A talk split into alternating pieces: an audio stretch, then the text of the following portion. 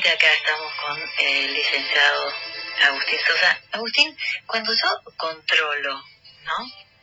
Eh, en realidad estoy estoy abierto al amor o en realidad estoy cerrado al amor.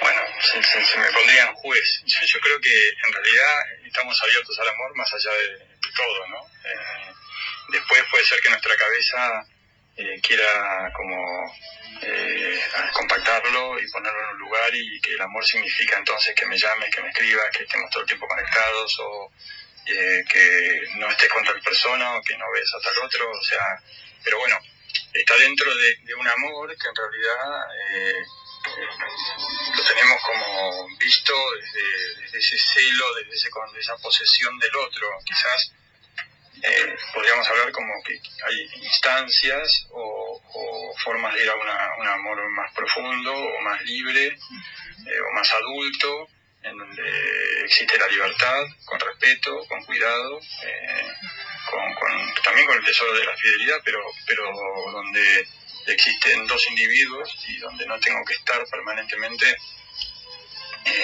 como chequeando a ver si están mirando, si me están queriendo, si me están demostrando el afecto, que bueno, eh, evidentemente también es muy infantil, sin duda, y que seguramente tiene que ver con esas inseguridades que hacen que a mí me, me, dé tranquilidad si el otro me escribió cuatro mensajes o me mandó tal cosa o hizo lo otro, ¿no? Es, que, que, es muy común. Eh, ¿Existe la envidia en la pareja? Sí, existe, claro. O sea, todos los sentimientos en todas las relaciones y los vínculos existen, porque quizás eh, está esa persona que al otro le va bien, pero, pero se dan, no, sé, no se diferencia de la relación de amor, porque quizás lo, amo de alguna manera o la amo y a la vez su, su, su manera de vivir determinado aspecto de la vida, profesional, o su libertad, o la cantidad de amigos, o lo bien que le fue, o que tenga una familia con menos problemas que la mía, ¿no? Cantidad de cosas que sí me pueden generar un sentimiento de envidia, lo mismo que hablábamos antes, ¿no? Natural sentir después qué hago con esa envidia y qué profundidad tiene me hará que me perturbe en, la relación o que fue o que sea un, como un instante que surgió en mi mente o en mi cuerpo y pasó, nada más. Pero puede existir, por ejemplo, viste, o sea, a veces está ahora sobre todo, ¿no? Que tanto varón como mujer tienen como mucha actividad, tienen como mucha acción, tienen como, como una cosa, digamos, de, que la profesión es muy importante. Fíjate que ahora ves que las mujeres, bueno, hasta tal, eh, en tal momento de vida debe tener bebé, o sea, es, es muy distinto antes el, el, el, eh, el, tema profesional, ¿no? Antes era como que el hombre era el profesional, el que estaba capacitado para, y la mujer más en otro plano. Hoy están los dos en el mismo plano, para ser padres, para ser madre, para ser profesionales. Y a veces existe esta cosa de que, viste, o sea, eh, se da esta, este, este aspecto de, este, bueno, quién está mejor en la profesión, o ¿qué pasa con, esto, con este aspecto? Bueno, quizás eh, acá eh, yo creo que tiene que ver con lo sano que está el amor por mí mismo claro. y, y lo sano que está el amor que entrego. Eso es primero que nada. Entonces, si estás sano conmigo mismo, si, si me amo realmente, pero no, no, no de me, amo, me miro y me gusto, sino, sino de algo más profundo. Es decir, bueno, acepto mis límites, veo mis virtudes, integro todo eso en mi vida y con serenidad, tranquilidad y lo puedo vivir con plenitud. Eso por un lado. Y a la vez amo de la misma forma.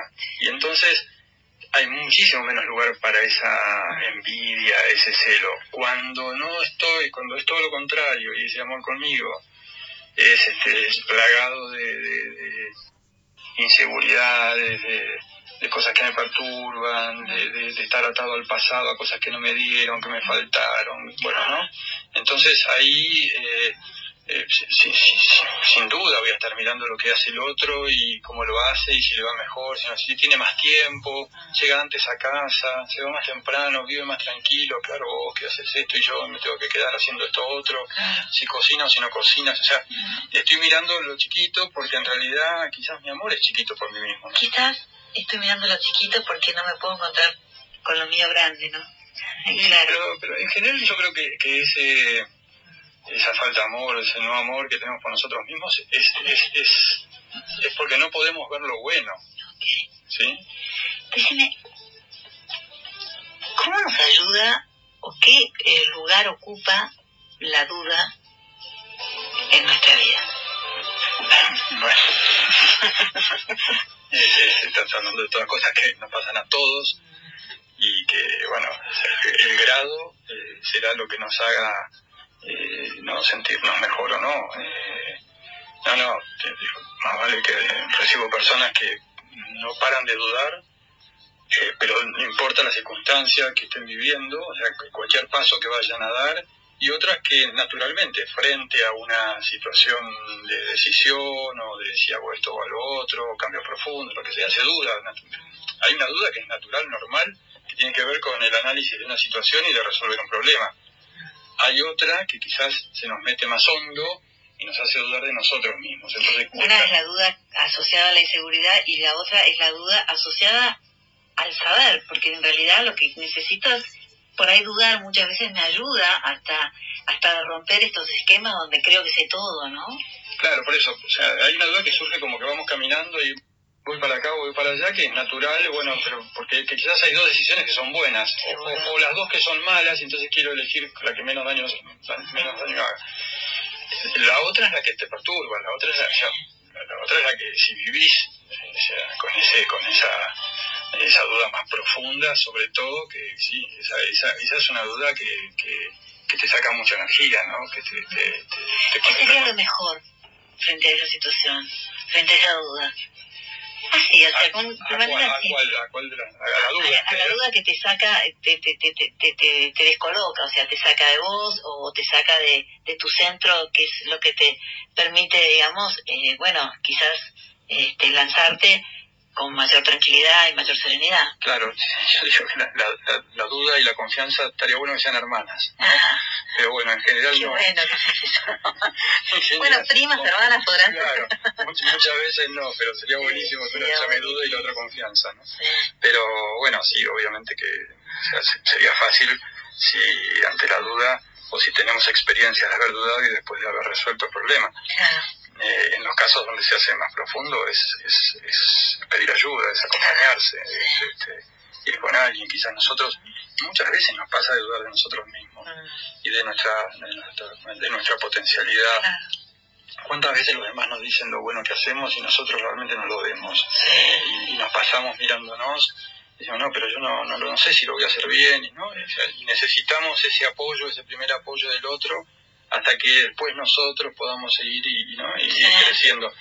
Creo que tenemos que crecer, ¿no? En ese sentido, eh, también hay una parte como muy niña de nosotros de, de, de, de casi adolescente, ¿no? En esa, en esa etapa de adolescencia donde uno duda tanto de todo, de que estamos creciendo, no nos vemos bien, no sé, nos cambia todo, ¿no? Y eso permanece en muchas personas a lo largo de la vida y no se terminan de lanzar. Hay un montón de, de profesionales, de, de, personas que hacen un oficio espectacular, pero que no se animan a convertir eso en, o en, o en un, una forma de vida. de vida claro. claro. Me preguntaba, por ejemplo, no este mientras escuchaba decía, eh, cuando se da un crecimiento este, emocional y esta, esto, esto de, de aprender a confiar en, en, en, uno mismo, de aprender a, a, aceptar las limitaciones que uno tiene y procesarlas para ver de qué manera poder salir de esto. Y el crecimiento espiritual, ¿no? ¿Cómo, cómo, qué, qué, o sea, vos lo ves en dos ámbitos, ¿cómo lo ves? O sea, vos como psicólogo, ¿no? Este, eh, eh, bueno, el pero, crecimiento que se da muchísimas claro. veces en, en, en, los pacientes, en las personas que uno atiende, que, bueno, están empezando a tratar de pensar mejor, razonar mejor, escucharse mejor. Y a la vez, este, este, este camino y este, este, eh, este encuentro espiritual, ¿no? Que teóricamente lo potenciaría, pero no quiero decir lo que pienso yo, me gustaría escucharte a vos. Bueno, ahí hay una, una diferencia que, que está bueno de lo que estás hablando, ¿no? Una cosa es la autoestima que se llena en función de una construcción, de decir, ah, bueno, hice bien esto, entonces me creo. Que, que ahí es, es muy, eh, es muy peligrosa porque eh, así como suma resta, ¿sí? Y a veces resta más de lo que suma, porque o sea, muchas más cosas de las que no puedo, de las que sí logro, ¿sí? O quizás me va bien en un ámbito de la vida, pero nosotros no. Entonces ahí mi autoestima estaría todo el tiempo restando, dividiendo.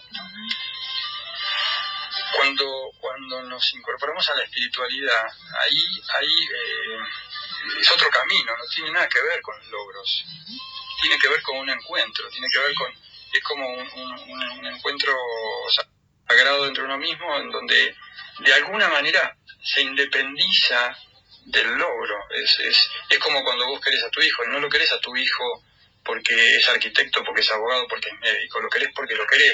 Si eso lo logras con vos mismo, bueno, ya, digo, ya está.